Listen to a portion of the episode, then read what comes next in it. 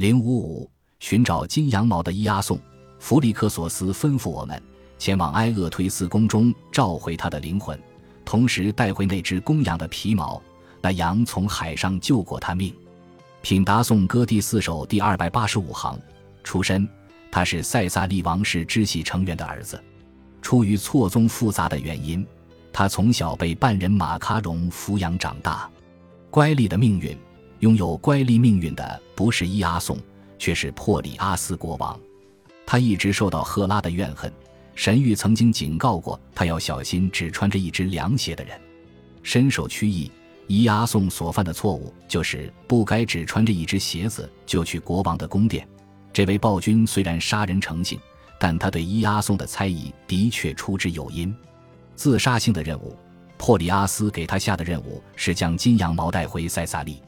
金羊毛的起源与涅斐勒有关，他同塞萨利的第一任国王结合，并生下了两个孩子赫勒和弗里克索斯。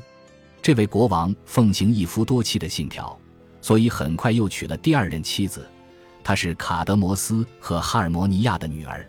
国王的第二任妻子十分嫉妒这两个孩子，于是他通过播种烘烤过的谷种来蓄意破坏王国内的收成。当国王遣人前往德尔斐神庙请求神谕时，他又买通了信使，让信使声称，只要献祭了涅斐勒的孩子，王国的收成就能恢复正常。涅斐勒提前获悉了这个计划，通过他与神奇间的关系，从赫尔墨斯处获得了一只拥有魔力的公羊。涅斐勒的儿女们骑着这只公羊一路向东飞行。但赫勒却在穿过亚洲与欧洲的边界时，从公羊身上摔了下来，坠海而亡。从此，这片海域也被称为赫勒斯滂。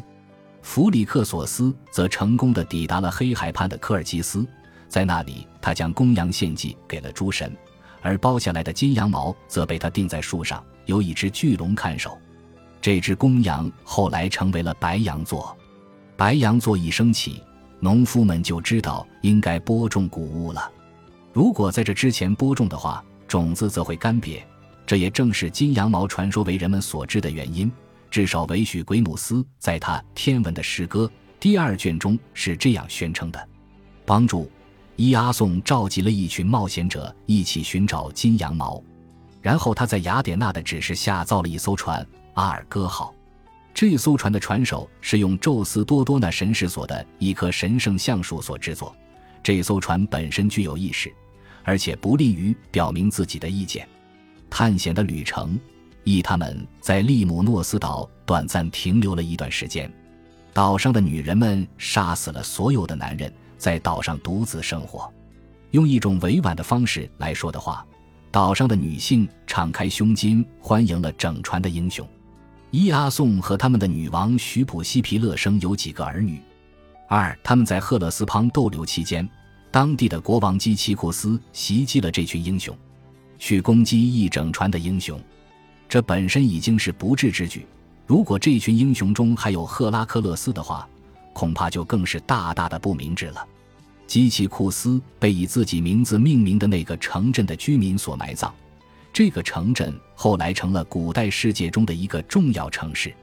三，他们在旅程中遇上了各式各样的障碍，这其中就有会撞沉过往船舶的暗礁。一名叫菲纽斯的盲先知在被二哥英雄们从哈比的魔爪中拯救后，主动为他们引路。后来，俄尔甫斯的音乐使得一行人能够毫发无损地从害人的塞人的海域经过，完成功绩。羊毛在埃厄忒斯国王的严密看守之下，他承诺，只要伊阿宋为自己完成一些耕犁与播种的工作，就把金羊毛交给他。不过，用来拉犁的牛却长着黄铜的蹄子，而且还会杀人。要播种的种子也是龙牙，一种下去就会长出嗜杀成性的全副武装的战士。不过，伊阿宋吸引了埃厄忒斯的女儿、神通广大的女巫美迪亚的注意，他用药控制了那些耕牛。又向伊阿宋提供了建议，让他在那群战士一长出来的时候，就向他们丢石头，使他们在混乱中陷入自相残杀。看守金羊毛的龙试图直接吞下押送，但美迪亚却迫使他放弃了自己的这顿美餐。诸神间那位美丽的信使伊利斯女神有两位性情恶劣的姐妹，她们被称为哈比。哈皮一词意味着抢夺者，而他们也确实扮演着这样的角色。他们会窥视自己受害者的食物，在他们进食前将其抢走，即便是剩下的，也会被他们散发出的难闻的臭味所污染。无论如何，也没法再吃掉了。它们的羽毛像盔甲一样坚硬，脸色因饥饿而显得惨白。他们直到被二哥英雄们驱逐之前，一直折磨着先知菲纽斯。后来，他们在一个岛屿上落户安家，要前往意大利的埃尼阿斯就是在这里遇见他们的。赛人们原本是一些没能保护珀尔瑟福涅的少女，因此被变成了像鸟一样的生物。他们主要栖息在意大利南部的岛屿，用美妙的歌声引诱过路的水手们走向死亡。不过，如果赛人们没能成功的诱惑其目标，他们自己就会死去。所以，当赛人们在与俄尔甫斯竞赛音乐失败时，二哥英雄们几乎除掉了所有栖息于此的赛人。后来，奥德修斯也经受住了他们的魅惑，更多的赛人也因此死亡。赛人如今的声音比起原来显得聒噪多了，毕竟19世纪的蒸汽船使用着与他们同名的装置。赛人的歌谣现在也指那种充满诱惑，但是最好还是拒绝的邀约。英雄返乡。阿尔戈号带着金羊毛返航的时候，埃厄忒斯国王立刻派人出海追击。不过，美迪亚预先考虑到了这种可能性，所以在逃跑的时候也带上了自己的弟弟。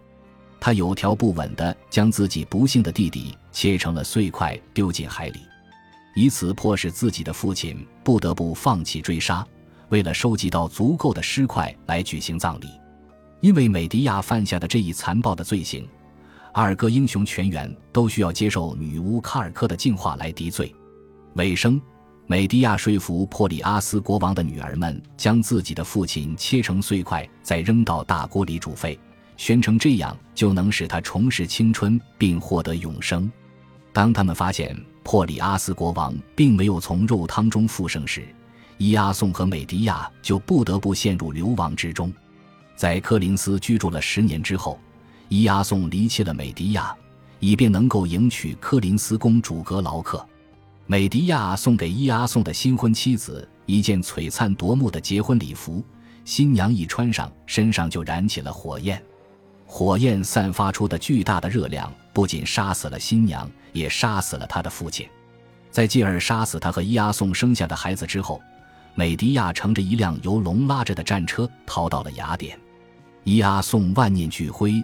坐在他挚爱的二哥号头家的影子里，缅怀昔日的光辉。不过，经历了这么长的时间，造船的木材已经残破不堪，早已朽坏的船首掉了下来，砸死了伊阿宋。美迪亚的故事为古希腊剧作家欧里庇得斯的名作提供了素材。老普林尼声称，位于伊特鲁里亚的阿尔戈斯的朱诺神庙就是被一个名为伊阿宋的人所建立的。